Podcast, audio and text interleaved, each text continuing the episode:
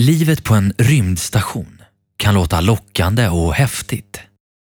Sanningen är att det är väldigt speciellt och krävande av individerna som tränas långt i förväg. Tyngdlösheten påverkar allt astronauterna gör ombord. Hur de äter, dricker, sover och arbetar. 400 kilometer ifrån jorden hittar man rymdstationen ISS. Avståndet ifrån jorden till stationen är ungefär lika långt som det är ifrån Stockholm till Göteborg. Från astronauternas håll så ser vår planet ut som ett blått klot omgivet av atmosfären. Vid klart väder så kan de se berg, städer och floder. Storstäderna sägs vara en vacker syn om kvällarna. Astronauterna kan ibland även få se aktiva vulkaner, norrsken och åskväder. Rymdstationen färdas i en hastighet av 28 000 kilometer i timmen och hinner 16 varv runt jorden på ett dygn. De ser hur solen går upp och ner 16 gånger men följer ändå samma dygnsrytm som vi på jorden. Livet på en rymdstation blir väldigt speciellt på grund av tyngdlösheten. Kroppen är skapad för att klara av gravitationen. Vi behöver ett starkt skelett för att bära upp den men i rymden så behöver inte kroppen anstränga sig lika hårt som på jorden. Astronauternas muskler och skelett försvagas därför. Ryggraden sträcker ut sig och de flesta växer några centimeter efter att ha befunnit sig i rymden. Tyngdlösheten påverkar även astronauternas balanssinne. De kan drabbas av yrsel och må illa. Därför måste rymdstationens besättning träna varje dag för att undvika både benskörhet och att musklerna försvagas för mycket. Träningen är också viktig för blodcirkulationen eftersom hjärtat slår långsammare i rymden. Träningsredskapen är anpassade för att kunna användas i tyngdlösheten. Astronauterna äter frystorkad eller konserverad mat. Maten förpackas så att den inte kan rymma eller sväva i luften eftersom matpartiklar kan skada stationens känsliga utrustning. Soppa och dryck serveras i plastpåsar och kan ätas eller drickas genom ett sugrör. Om man vill använda kniv och gaffel så kan man spänna fast en bricka på ena benet medan tallrikar och bestick hålls kvar med kardborreband. Rymdmaten måste vara kladdig för att kunna fastna på gaffeln. Smaklökarna blir avtrubbade i rymden och astronauterna vill därför helst ha kryddstarka rätter. Inför rymdfärden får alla astronauter provsmaka ett 50-tal rätter och välja sina personliga favoriter. När Sveriges första astronaut Christer Fuglesang skulle resa till ISS så fastnade han för bönor med svamp, räkcocktail, yoghurt med blåbärs och hallonsmak, knäckebröd och pepparkakor. Vatten som behövs för astronauternas överlevnad måste fraktas ifrån jorden till ISS. Lagringsutrymmet ombord är begränsat och vattnet blir därför en bristvara. På stationen finns ett reningsverk där använt vatten återvinns. Astronauterna duschar inte. Istället så använder de tvättlappar med tvål som inte behöver sköljas av. Om astronauterna vill tvätta håret så finns det ett schampo som kan torkas bort med en handduk. Och enda tillfället då vatten får användas för personlig hygien är vid tandborstningen. Men det vattnet måste sväljas. Detta på grund av att vattnet som hamnar i luften svävar omkring som oregelbundna droppar i tyngdlöst tillstånd. Då finns det en risk att vattnet kommer i kontakt med rymdstationens elektroniska utrustning. Astronauternas liv i rymden kan bli annorlunda i framtiden. Astronauterna har bland annat försökt odla växter i tyngdlöshet. Tanken är att göra rymdstationerna självförsörjande. Det kan även bli möjligt att ha djur som lever på rymdstationen tillsammans med människan. Livet där kan nog aldrig bli som livet på jorden men astronauternas tillvaro kan bli mer bekväm. Och även om de befinner sig långt ifrån vår planet så är de nog i säkerhet där uppe i rymdstationen. Är vi alltid i säkerhet? Idag så ska vi berätta om ett bortförande. Välkomna till UFO-podden med mig, Sebastian Krantz.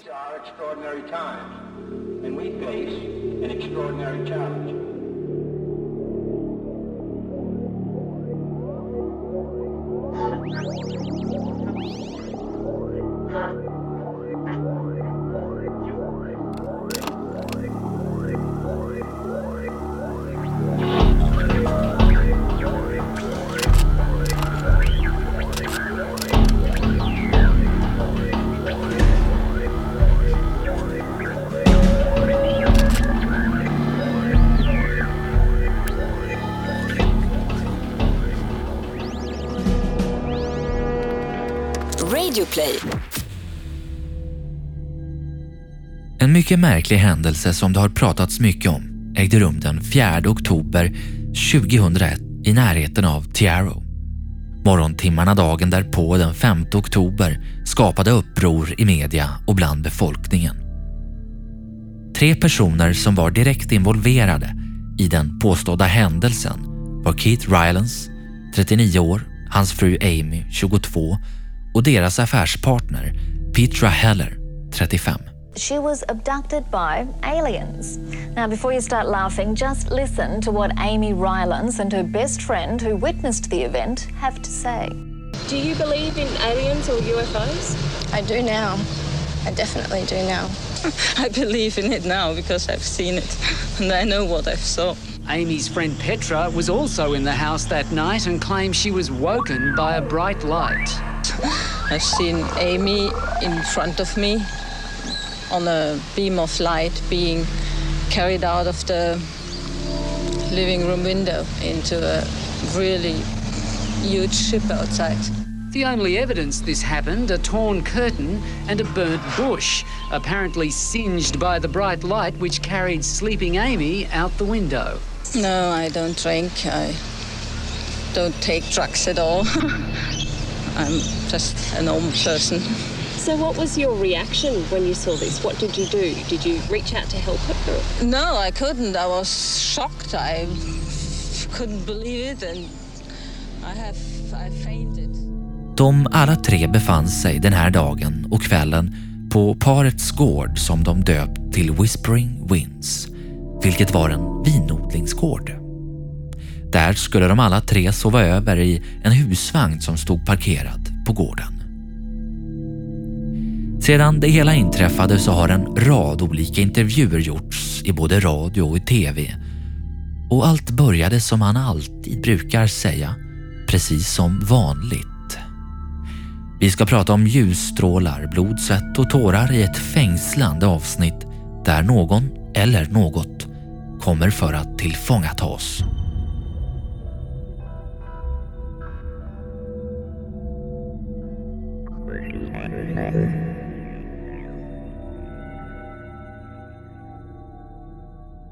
Keith börjar berätta.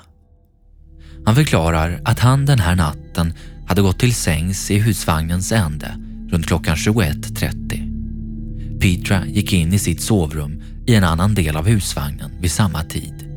Amy låg kvar på en soffa och tittade på TV i husvagnens vardagsrumsdel. I freaked out completely. I went mental, running around, uh, screaming for her. But after I believed uh, um, Petra, which I, I did after about five minutes, I called the police. How seriously though? Stop laughing. Even though he has trouble answering questions about the abduction, Detective Senior Sergeant Leith Lindsay says police have to take it seriously. Platserna varvid Petra och Kate hade gått till sängs låg avskilda med både fönster och väggar ifrån där Amy befann sig. Och de båda hade dörrar som ledde in till vardagsrumsdelen. Petras var stängd, men Keats var öppen. Han kunde tydligt se Amy som till synes låg sovande på soffan bara några meter ifrån honom. Utanför ven vinden i luften och en storm närmade sig. Men det blir inte Kit som blir ett första vittne trots hans öppna dörr, för han har hunnit somna. Det blir Petra som fortfarande är vaken när klockan slår 23.15.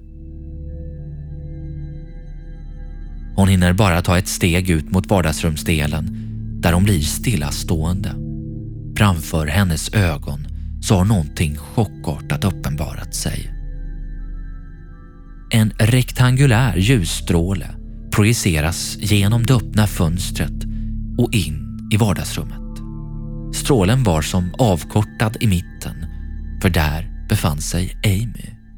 Som om strålen fångat upp henne mellan träffpunkterna där den ena satt i hennes huvud och den andra i ett soffbord. Hon svävade fritt i luften med huvudet halvvägs utanför fönsterrutan.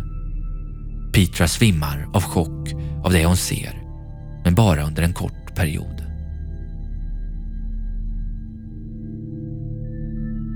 Så fort hon återfick medvetandet så börjar hon skrika. Keith berättar om hur han blir väckt av det orosfyllda skriket ifrån henne. Och när han kommer ut ur sovrummet så möter han en makaber syn.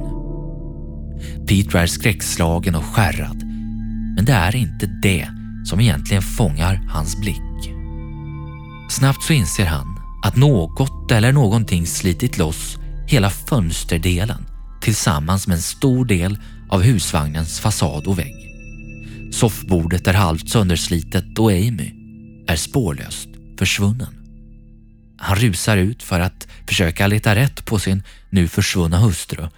Han trodde omedelbart att Amy helt enkelt bara lämnat vagnen på grund av det som hänt och att han skulle hitta henne där utanför. Men hon dök inte upp. Keith blev upprörd och försökte få Peter att förklara vad som inträffat. En historia som han då fick mycket svårt att tro på. Istället rusade han ut igen för att fortsätta sitt letande men allt eftersom minuterna passerade så blev situationen allt mer kaosartad. Han inser att han måste ringa efter hjälp och klockan 23.40 så mottar Tiaro-polisen ett samtal om att en kvinna blivit bortförd av någon i området. The only physical evidence I have are the marks from, from the, the tests that they did on me. What sort of tests? Just, um, just getting kind of DNA samples, and they didn't do anything bad to me, so it, it was wholly a good experience from my point of view.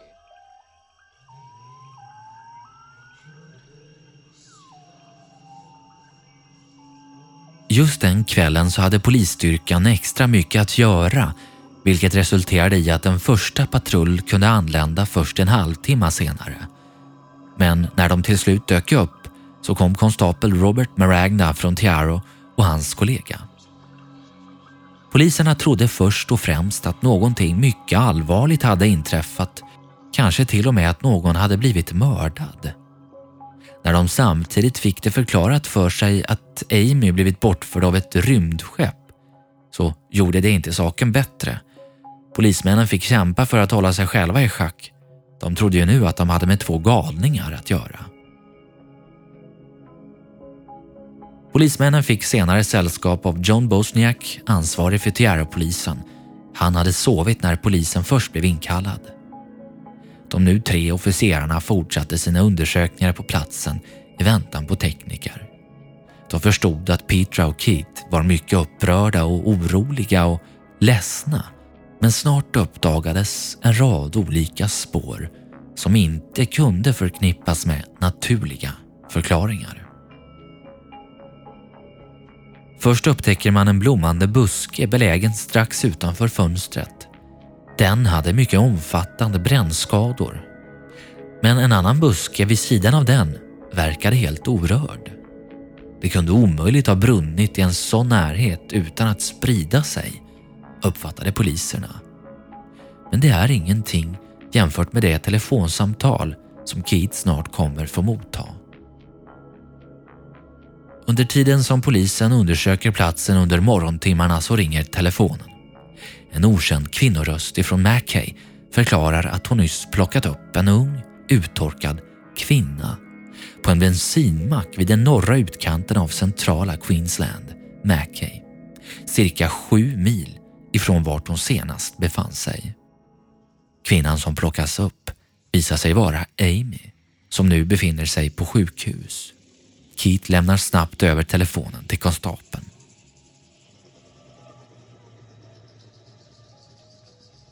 Med tanke på vad polisen nu fick reda på så kopplades ytterligare tre stationer in för att gå till botten med vad som faktiskt inträffat. Man gjorde ett uttalande morgonen därpå som fångade media. Man berättade att man nu skulle kräva Amy på sanningen och att hon annars skulle kunna komma att dömas om hon inte berättade vad hon faktiskt visste. Men de som trodde att det handlade om en kidnappning, ett mordförsök eller ett rån skulle få höra någonting helt annat. För när Amy berättar så minns hon inte mycket. Ingenting mer än att hon senast låg på soffan i husvagnen för att sen plötsligt vakna på en bänk i ett konstigt rum. Hon hade inte några som helst minnen ifrån det som Petra beskrev. Hon fortsätter berätta om att hon hör en mans röst som säger åt henne att hålla sig lugn. Att allting skulle bli bra och att hon inte skulle komma till skada. I nästa skede så stiger en man in i rummet cirka sex meter lång.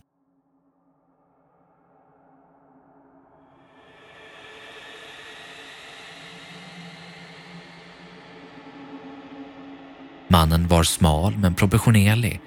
Han hade på sig en bodysuit och en svart mask för ansiktet med öppningar för ögon, näsa och mun. Även han försäkrade henne om att ingenting ont skulle hända henne och att de skulle lämna tillbaka henne till dit där hon kom ifrån. Hon minns sen att hon somnar. Efter en stund som hon inte kan avgöra tiden på så vaknar hon upp igen. Den här gången så befinner hon sig någonstans utomhus. Hon kan känna doften av hav och runt omkring henne ser hon buskar och träd. Hon lyckas resa sig upp för att leta sig ut ur buskaget och till slut så kommer hon ut på motorvägen där hon får syn på bensinmacken. Hon tar sig hastigt dit och personalen misstänker och förstår att någonting är fel. Av dem får hon vatten då hon känner sig uttorkad när personalen undrade vart hon kom ifrån eller vad som hänt så kunde hon inte ge en rationell förklaring. Hon blev också frågad om hon hade druckit eller tagit droger vilket hon svarade nej på. Amy insåg att hur det än var så behövde hon hjälp. Därför bad hon en kvinna att köra henne till närmsta sjukhus. Där fick hon prata med två poliser och låna en telefon för att kontakta Keith. När polisen till slut fick höra om vad Amy varit med om så insåg de att en utredning var ett måste. Hon hade berättat om de detaljer hon kunde minnas samt om någonting intressant som hände då hon gick i femte klass. Hon förklarade att hon hade minnen där hon observerat ett stort ufo omringat av små varelser. Polisen arrangerade en samlingsplats för alla inblandade på ett närliggande hotell. Dit kom Keith och Petra som tillsammans med Amy och polisen försökte kartlägga de sista timmarna. Omfattande anteckningar gjordes och fotografier togs av flera triangulära märken på hennes inre högra lår. Märken på varje häl och hennes hår som vuxit i en otrolig hastighet. Samma vecka hade hon nämligen färgat det men nu hade hennes vanliga hårfärg börjat synas tydligt i utväxten. Övrigt kroppshår hade också vuxit ut på den korta tiden. Samma dag så köpte Keith en kopia av den australienska ufologistidningen och han insåg snabbt att han var tvungen att kontakta kontoret UFO Research Network som omnämndes i tidningen. Diane Harrison tog emot samtalet fredagen den 5 oktober 2001 15.20. Och i över en timme så lyssnade hon på Keith och Amy som berättade om det inträffade. Med tanke på sagans natur och dess komplexitet så beslutade Diane att ta in Bill Chalker i utredningen. Han blev kontaktad redan samma dag. Bill hade planerat att prata vid en UFO-konferens den 13 oktober och hans ämne skulle komma att inkludera just ljusstrålar och flera fall där människor blivit bortförda. Bill anlände till hotellet några timmar senare under fredagen den femte där han gjorde en inspelning av vad paret berättade. Men både när paret kontaktade Diane och Bill så var inte Petra tillgänglig. Ena gången hade hon somnat och andra gången så var hon bara inte där. Och nu var hon återigen inte tillgänglig för att prata om hennes del i de påstådda händelserna. Kate gick in på detalj om vad han kunde minnas och hänvisade ofta till de anteckningar som de hade sammanställt under dagen. De beskrev detaljerna om vad Petra hade sett och vad Kate hade upplevt och vad Amy hade sagt till dem om vad som inträffat. Slutligen pratade Bill med Amy och fokuserade främst på händelserna före och efter de påstådda ombordupplevelserna. Keith ville snabbt blanda in media för att ta reda på om det fanns vittnen eller andra som kunde dela med sig av sina kunskaper kring fallet. Bill och Diane försökte varna honom och kanske skulle han ha väntat med det där. När Amy väl var i säkerhet och paret till slut drog sig tillbaka mot vingården så gick dagarna. Media höll igång hela spektaklet dag ut och dag in så Keith hade fått mer än den uppståndelse han kunde drömma om. Fallet om Amy var nu vida känt. Men då Diane och Bill bestämmer sig för att själva göra en utredning så har någonting inträffat. När några veckor passerat och Diane och Bill försöker komma i kontakt med paret så är de omöjliga att nå. Varken Keith eller Amy svarar och när de till slut åker till vingården så förstår Diane och Bill varför. Allt som finns lämnat i den gamla husvagnen är en lapp. Vi har flyttat till en ospecifierad plats. Vi vill inte ha någon som helst kontakt med media eller andra utredare.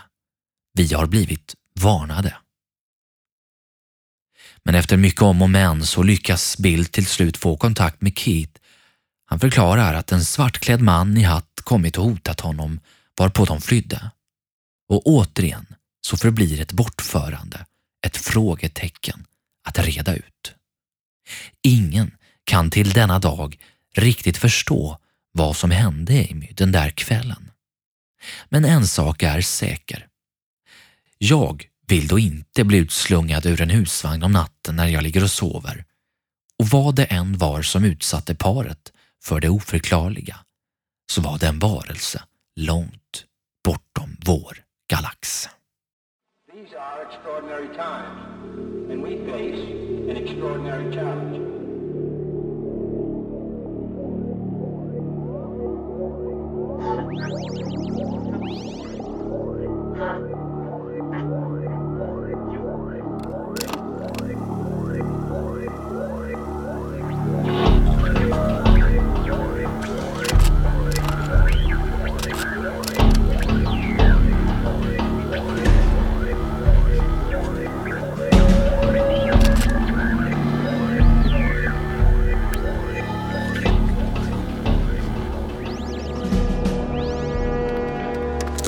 Radioplay.